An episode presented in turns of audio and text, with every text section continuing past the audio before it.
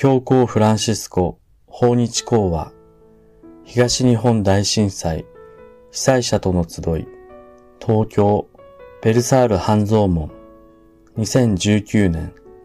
11月25日愛する友人の皆さん皆さんとのこの集いは私の日本訪問中の大切なひとときです。アルゼンチンの音楽で迎えてくださり、ありがとうございます。それぞれのこれまでの歩みを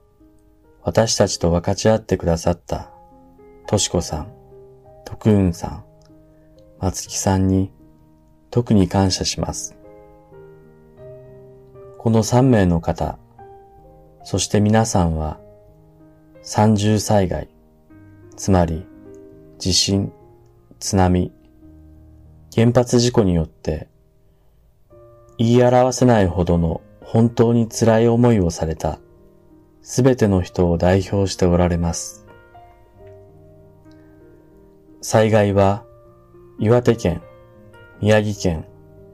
福島県だけでなく、日本全土と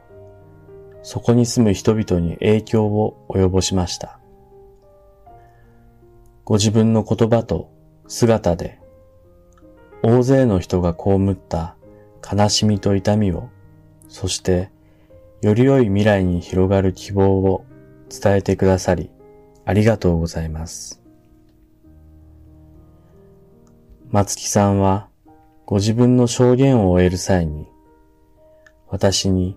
皆さんの祈りに加わってほしいと招いてくださいました。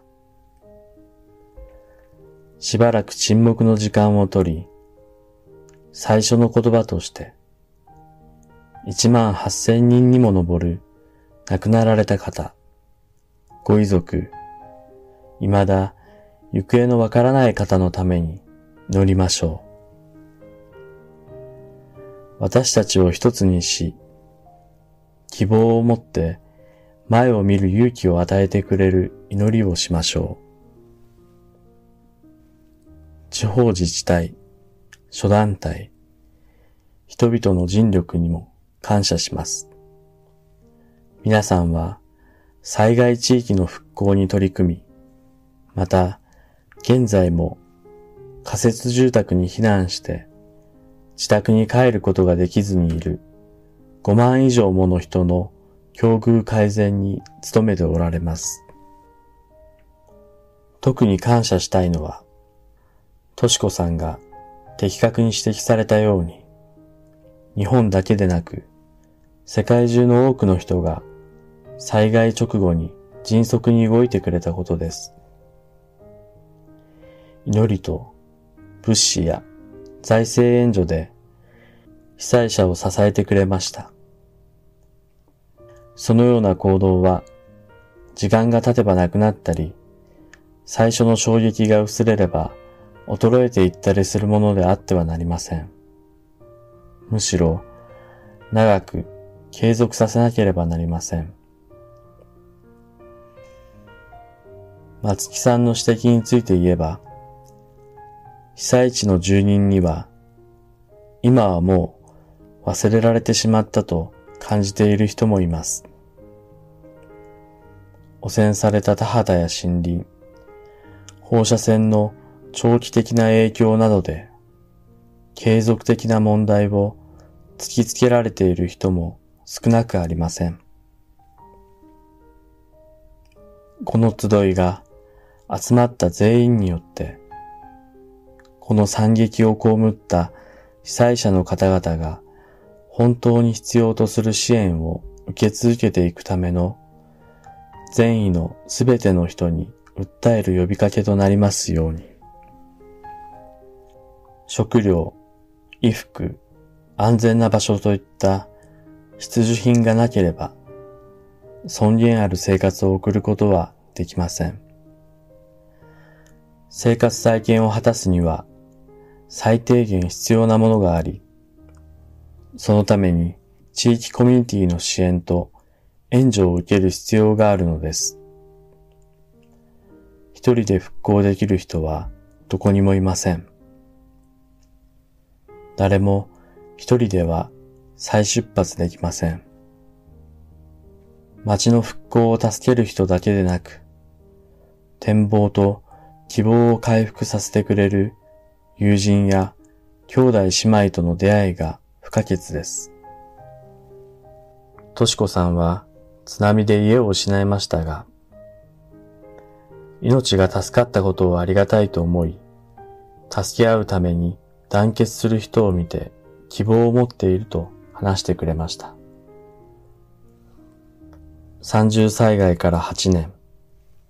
日本は連帯し、根気強く、粘り強く、不屈さを持って一致団結できる人々であることを示してきました。完全な復興まで先は長いかもしれません。しかし、助け合い、頼り合うために一致できるこの国の人々の魂をもってすれば、必ず果たせます。としこさんが言われたように、何もしなければ結果はゼロですが、一歩踏み出せば一歩前に進みます。ですから皆さん、毎日少しずつでも前に進んでください。連帯と相互の献身に基づく未来を築くための一歩です。皆さんのため、皆さんの子供や孫のため、そしてこれから生まれてくる次の世代のためです。徳雲さんは私たちに影響する別の重要な問題にどのように答えうるかを尋ねられました。ご承知の通り、戦争、難民、食料、経済格差、環境問題は、それぞれを切り離して判断したり対処したりはできません。今日、問題をより大きなネットワークの一部とみなすことなく、個々別々に扱えると考えるのは大きな間違いです。的確に指摘してくださったように、私たちはこの地球の一部であり、環境の一部です。究極的には、すべてが互いに絡み合っているからです。思うに最初の一歩は、天然資源の使用に関して、そして特に将来のエネルギー源に関して、勇気ある重大な決断をすることです。無関心と戦う力のある文化を作っていくために、働き、歩むことです。私たちに最も影響する悪の一つは無関心の文化です。家族の一人が苦しめば、家族全員が共に苦しむという自覚を持てるよう力を合わせることが急務です。課題と解決策を総合的に引き受けることのできる唯一のものである絆という知恵が培われない限り、互いの交わりは叶いません。私たちは互いに互いの一部なのです。この意味で特に言及しておきたいのが、福島第一原子力発電所の事故とその余波です。科学的、医学的な懸念に加えて、社会構造を回復するという途方もない作業もあります。地域コミュニティで社会のつながりが再び築かれ、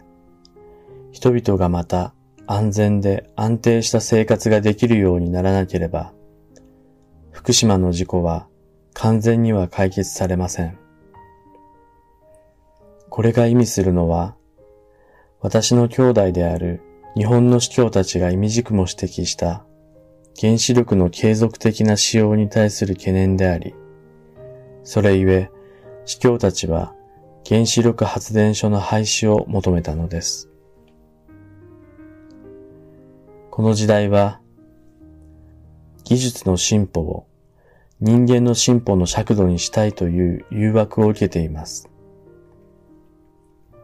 進歩と発展のこのテクノクラティックパラダイムは、人々の生活と社会の仕組みを形成します。そしてそれは、しばしば私たちの社会のあらゆる領域に影響を与える還元主義につながります。したがって、このような時には、立ち止まり、じっくり考え、振り返ってみることが大切です。私たちは何者なのか、そして、できればより批判的に、どのようなものになりたいのかを顧みるのが大事なのです。私たちの後に生まれる人々に、どのような世界を残したいですか？何を遺産としたいですか？お年寄りの知恵と経験が若い人の熱意とやる気とともに異なる眼差しを培う助けとなってくれます。命という贈り物を尊ぶ助けとなる眼差しです。さらにユニークで多民族、多文化である人類家族として私たちの兄弟姉妹との連帯を培うことも助けてくれるのです。私たちの共通の家の未来について考えるなら、ただただ利己的な決断は下せないこと。私たちには未来の世代に対して大きな責任があることに気づかなければなりません。その意味で私たちは控えめでつつましい生き方を選択することが求められています。それは、向き合うべき緊急事態に応えた生き方です。としこさん、とくんさん、松木さんは、未来のための新たな道を見つける必要を私たちに思い出させてくれました。一人一人を大切に、そして自然界を大切にする心に基づく道です。この道において、私たちは皆、神の道具として、秘蔵界を世話するために、各々自身の文化や経験、自発性や才能に応じた協力ができるのです。愛する兄弟姉妹の皆さん、三重災害後の復興と再建の継続的な仕事においては、多くの手と多くの心を、あたかも一つであるかのように一致させなければなりません。こうして苦しむ被災者は、助けを得て自分たちが忘れられてはいないと知るはずです。多くの人が実際に確実に被災者の痛みを共に担ってくれていることを兄弟として助けるために手を差し伸べ続けていることを知るでしょう。改めて大げさにではなく飾らない姿勢で被災者の重荷を和らげようと尽くしたすべての皆さんに賛美と感謝を申し上げます。そのような思いやりが、すべての人が未来に希望と安定と安心を得るための歩むべき道のりとなりますように。ここにお集まりいただきましたことに改めて感謝いたします。私のために祈ってください。神様があなたとあなたの愛する人すべてに知恵と強い心と平安の祝福を与えてくださいますように。ありがとうございます。